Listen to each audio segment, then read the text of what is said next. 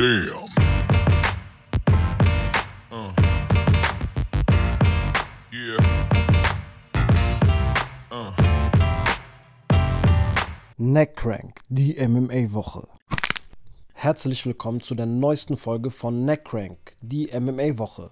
UFC 250 steht morgen an und äh, darüber werden wir heute auf jeden Fall etwas ausführlicher sprechen.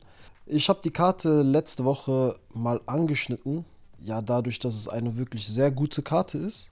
Ist jetzt keine Champions League-Karte, also ist jetzt kein, kein äh, keine Ahnung, Tony Ferguson gegen Conor McGregor-Kaliber oder irgendwie sowas, aber es ist wirklich eine gute Karte. Von Prelim bis Main Event kann man sich das auf jeden Fall anschauen. Deswegen wollte ich das heute in einer eigenen Folge nochmal vor dem Event auf jeden Fall besprechen. Und ja, bevor wir dazu kommen, ein komplett anderes Thema, hat nichts mit MMA zu tun. Also, falls euch das nicht interessiert, einfach vorspulen. Jedenfalls, durch diese scheiß Corona-Zeit mussten wir so einige Einschränkungen machen. Wir alle. Unter anderem ins Kino zu gehen. Kinos logischerweise wurden geschlossen. Ne? Da sind zu viele Menschen, die aufeinander hocken. Das kann man ja nicht bewältigen. Man kann ja auch nicht mit Maske da sitzen. Heute ist der 5. Juni, Freitag, der 5. Juni. Und ich habe gestern gelesen, ich weiß nicht, in irgendeiner Zeitschrift, habe ich gelesen, dass seit dem 30. Mai, also schon letzte Woche, die Kinos öffnen dürfen. Boah, ich habe mich erstmal so gefreut. Ich bin direkt auf die Homepage gegangen des Kinos, wo ich halt meistens hingehe hier in Köln, um mir direkt Ticket zu reservieren oder zu kaufen. Ich weiß noch nicht mal, was läuft. Also ich hätte für irgendeine Hauptsache wieder ins Kino gehen. Einfach ins Kino gehen, egal welcher Film. Ich brauche diesen Popcorn-Geruch in meiner Nase. Ich muss Popcorn holen. Gemischtes Popcorn übrigens. Ich liebe gemischtes Popcorn. Süß und salzig. Und Nachos mit Käsesoße und Jalapenos. Beste. Also wenn ich die beiden Sachen habe, und einen guten Film, dann ist wirklich äh, eigentlich die ganze Woche gerettet. Ich liebe es. Jedenfalls bin ich auf die Homepage gegangen des Kinos, wo ich halt mal regelmäßig hingehe. Auf einmal musste ich leider feststellen, dass die noch nicht geöffnet haben. Die haben noch kein Sicherheitskonzept erstellt. Die sind, glaube ich, noch dabei, meine ich gelesen zu haben. Und müssen das dann der Stadt einreichen und das haben die halt noch nicht gemacht, leider. Ich denke, es ist auch nicht so einfach, so ein Sicherheitskonzept oder ein Hygienekonzept zu erstellen. Deswegen hoffe ich, dass sie das bald hinbekommen und eine Genehmigung bekommen und dann geht es direkt ins Kino, ey. Ich kann es wirklich gar nicht abwarten. Echt geil. Ah, ich hoffe, es stört euch nicht zu sehr. Ich bin ein bisschen erkältet, das heißt, es kann sein, dass ich mal meine Nase hochziehe und ein bisschen nasal spreche. Aber sollte nicht so das Problem sein. Ja, kommen wir jetzt zu UFC. UFC 250 also ich freue mich wirklich krass auf diese Karte. Nicht, weil das eine, wie gesagt, das ist jetzt nicht die Creme de la Creme, aber ist wirklich schon eine sehr, sehr gute Karte. Also die kann man sich wirklich sehr gut anschauen. Ist eine unterhaltsame Karte. Ja, das wollte ich heute ein bisschen mit euch besprechen. Nicht jeden einzelnen Kampf, das würde zu lange dauern, aber schon so die wichtigsten. Oder sagen wir mal die Kämpfe, die mich am meisten interessieren, die ich am wichtigsten finde. Ich würde sagen, fangen wir mal an. So, bei den Early Prelims. Alonso Manifield gegen Devin Clark. Light Heavyweight. Boah, zwei Maschinen. Zwei richtige Maschinen. Also von der Optik her schon alleine sind groß, stark, richtig krass gebaut. Alonso Manifield, auf den muss man auf jeden Fall ein Auge werfen. Ist 9-0 ungeschlagen. Devin Clark 11-4. Ist aber auch eine Maschine auf jeden Fall. Ich bin jetzt hier auf der Homepage von ESPN. Hier sind die ganzen Fight Cards und die Statistiken dazu sehr schön aufgelistet. Ne? Da kann man auf jeden einzelnen Kampf klicken und dann hat man den direkten Vergleich. Wie gesagt, auf diesen Kampf bin ich mal gespannt.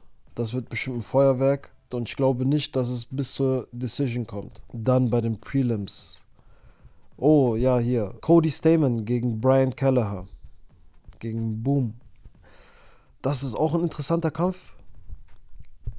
Hier, Brian Kelleher hat vor kurzem erst noch gekämpft. Wann war das? Hier am 14. Mai, also vor oh, knapp drei Wochen.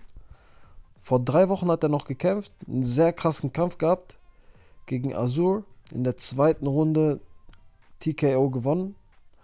Also der sah sehr, sehr gut aus auf jeden Fall.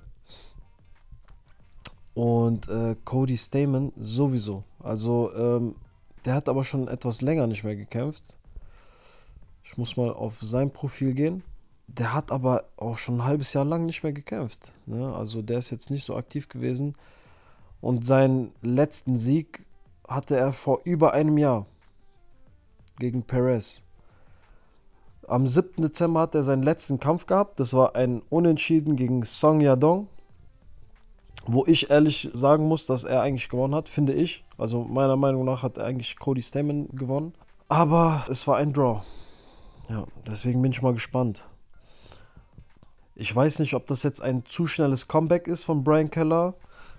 Also wie gesagt, der hat letzten Monat noch gekämpft, vor drei Wochen. Ist bis zur zweiten Runde gegangen, hat einen Weightcut gehabt. Also ein Weightcut ist ja auch nicht immer easy. Deswegen bin ich mal gespannt. Aber er wollte aktiv bleiben, der will dieses Jahr drei bis viermal kämpfen, meinte er in einem Interview. Der nächste Kampf auf meiner Liste. Alex Caceres gegen Chase Hooper. Was wird das bitte für ein Kampf? Da bin ich mal wirklich gespannt, weil das ist der zweite Kampf von Chase Hooper. Die Augen werden auf ihn gerichtet sein, weil das ist einfach ein ganz besonderer Kämpfer. So, ne? Also der ist kein typischer UFC-Kämpfer, so wie man ihn kennt. Dieser, dieser äh, tätowierte, krass gebaute, böse Schlägertyp, sondern komplett das Gegenteil. Der Typ, der ist 20 Jahre alt, hat ein Kindergesicht, eine Kinderstimme, ein Kinderkörper.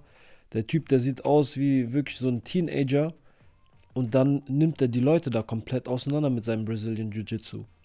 Also wirklich krass. Und dazu kommt auch noch, also in seinem UFC-Debüt gegen Daniel Tamer, der ja auch schon eigentlich ein Veteran ist. Erste Runde TKO. Also richtig krass dominiert. Und einstecken kann er auch noch. Ne, der hat von Tamer eine Bombe kassiert, die viele nicht so eingesteckt hätten. Ja, und ist dann krass zurückgekommen auf jeden Fall. Ja, und das, das Krasse jetzt an diesem Kampf ist, dass er direkt Alex Caceres bekommt. Einen richtigen Veteran auch schon. Sehr erfahrener Kämpfer. Ein Striker. Und äh, viele Leute haben Probleme mit dem, ne? Und deswegen bin ich mal gespannt, wie Chase Hooper das bewältigen wird. Also, ja, Alex Caceres ist halt so ein mal gewinnt er, mal verliert der Typ. Ne? Gegen Cron Gracie hat er verloren. Sein letzter Kampf ist auch schon über ein Jahr her. Davor gegen Martin Bravo gewonnen. Davor verloren. Davor gewonnen. Zwei davor verloren. Ja gut, aber der verliert auch gegen gute Jungs, ne? muss man auch sagen. Gegen Jason Knight darf man mal verlieren. Gegen Jair Rodriguez darf man natürlich mal verlieren. Äh, gegen Uriah Faber darf man verlieren. Gegen Sergio Pettis hat er gewonnen, sogar via Submission. Ist schon krass. Deswegen, ich freue mich wirklich auf diesen Kampf. Das ist das Main Event der Prelims. So, dann kommen wir mal zu der Main Card. Der erste Kampf der Main Card. Eddie Wineland gegen Sean, Sugar Sean O'Malley. Das wird auch ein krasser Kampf. Ich muss ehrlich gestehen, ich kenne Eddie Wineland, klar, aber ich kannte seine Kämpfe nicht. Also ich habe noch nie einen Kampf von ihm gesehen. Das habe ich natürlich jetzt nachgeholt. Ich habe mir so ein paar Kämpfe, ein paar Highlights von ihm angeguckt. Und also von den Quoten her ist Sean O'Malley auch krasser Favorit. Aber ob der so klar jetzt gewinnen wird, wird schwer. Ne, also schwer zu sagen auf jeden Fall. Sean O'Malley ist ein Granatenkämpfer, das auf jeden Fall. Aber ich habe mir jetzt ein paar Videos von Eddie Wineland angeguckt und das, der Typ, der ist auch schon ein Brecher. Also der kann schon hauen.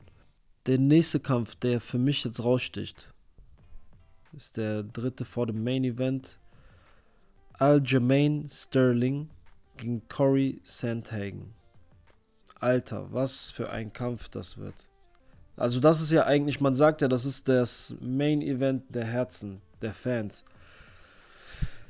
Ja, ich freue mich auch am meisten eigentlich auf diesen Kampf. Also das habe ich ja sowieso auch gar nicht verstanden, ne? warum Sansau und Gaybrand das Co-Main-Event sind. Das haben die Experten auch nicht verstanden. Dass Cody Garbrandt bei der UFC sehr beliebt ist, das weiß man ja. aber die beiden haben die letzten Kämpfe verloren.